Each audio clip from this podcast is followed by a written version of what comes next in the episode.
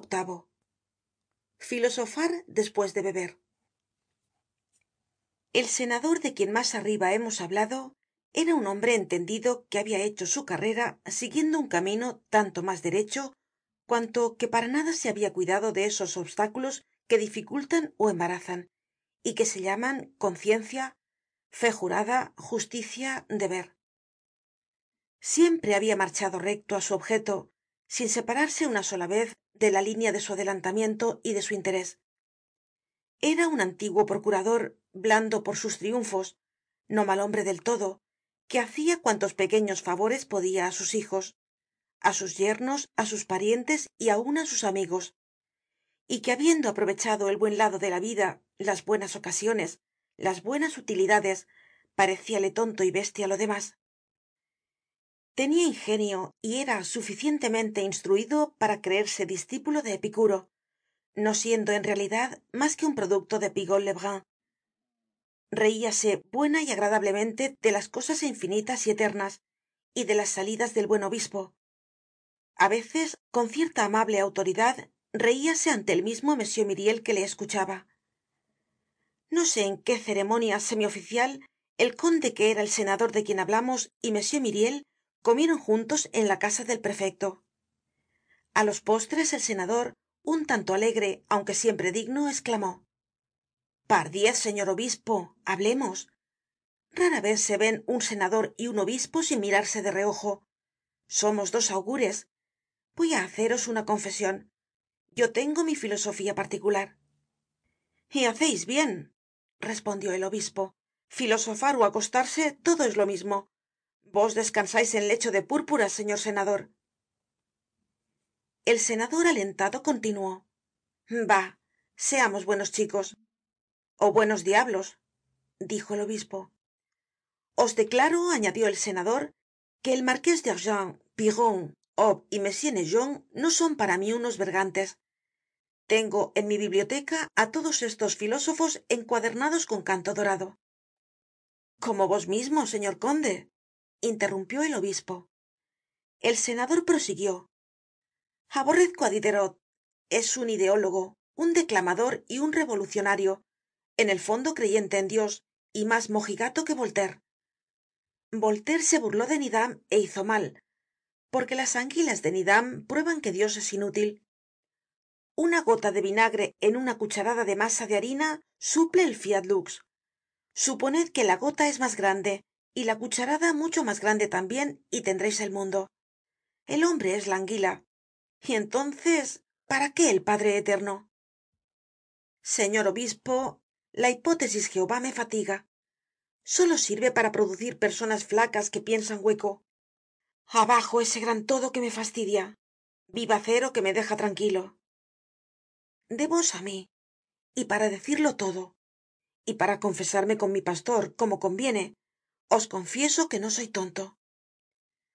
Yo no puedo volverme loco con vuestro jesús que predica en todas partes la pobreza y el sacrificio. Consejo de avaro á desarrapados. Pobreza. Por qué sacrificio para qué nunca he visto que un lobo se inmole por la felicidad de otro lobo. Permanezcamos pues dentro del orden de la naturaleza. Nos hallamos en la cúspide tengamos una filosofía superior á la de otros. De qué sirve estar en lo alto si no se alcanza á ver mas lejos que la punta de la nariz de los demás vivamos alegremente. La vida es todo. Que el hombre tiene otro porvenir en otra parte allá arriba allá abajo donde quiera. Yo no creo una palabra de todo eso. Ah se me recomienda la pobreza y el sacrificio y por tanto debo tener mucho cuidado con todo lo que hago y es menester tambien que me rompa la cabeza sobre el bien y sobre el mal sobre lo justo y lo injusto sobre el fas y sobre el nefas. Por qué por qué tendré que dar cuenta de mis acciones cuándo despues de mi muerte. Vaya un buen sueño. Bah despues de muerto que me pinchen ratas. Haced que una mano de sombra coja un puñado de ceniza. Hablemos verdad nosotros que somos los iniciados que hemos levantado el velo de isis no hay bien ni mal no hay mas que vegetacion busquemos la realidad profundicemos penetremos en el fondo. Qué diablo es menester ventear la verdad minar bajo tierra y apoderarse de ella. Y cuando la teneis entonces sí que sois fuerte y os reís de todo. Yo soy cuadrado por la base señor obispo. La inmortalidad del alma es una ridicula paradoja. Oh promesa encantadora fiad en ella. Vaya un billete de banco que tiene adam. Si es alma será ángel. Tendrá alas azules en los omoplatos.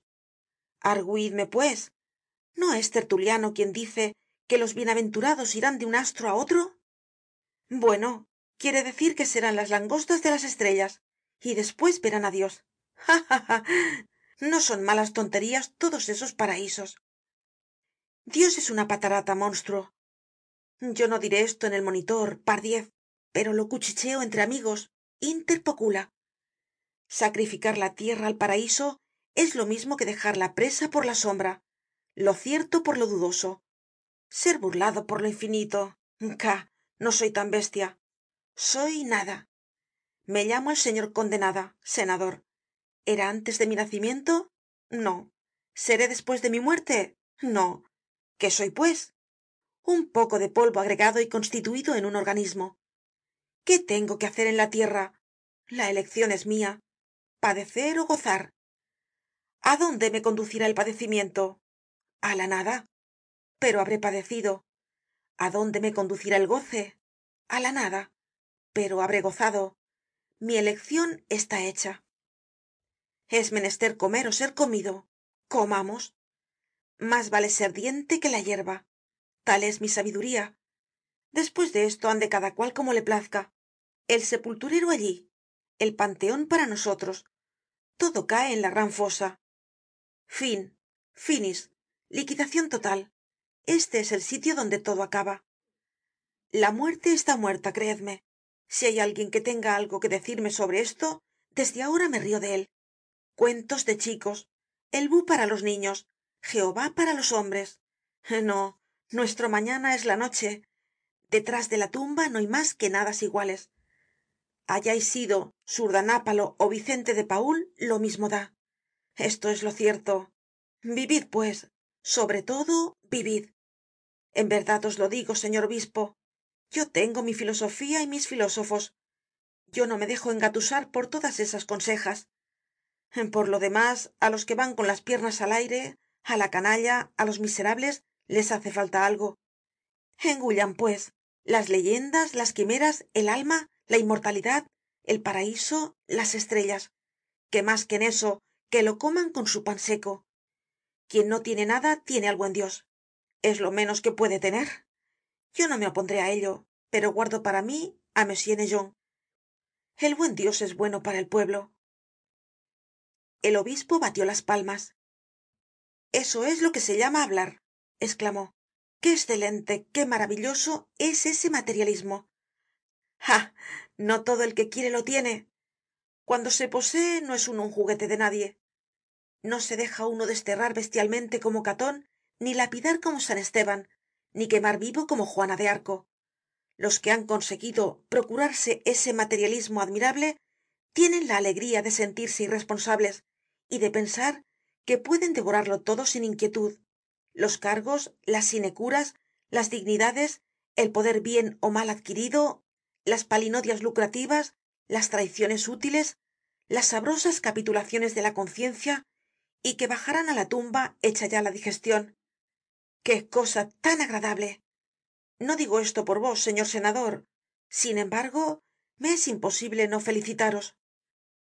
Vosotros los grandes señores teneis como habeis dicho una filosofía peculiar especial para vuestro uso esclusivo esquisita refinada accesible solamente á los ricos buena en cualquier salsa que se la sirva y admirablemente sazonada de los placeres de la vida. Esta filosofía está sacada de las profundidades y desenterrada por rebuscadores especiales. Pero sois príncipes amables y no hallais del todo mal que la creencia en dios sea la filosofía del pueblo. Sobre poco mas ó menos como el pato con castañas es el pavo trufado del pobre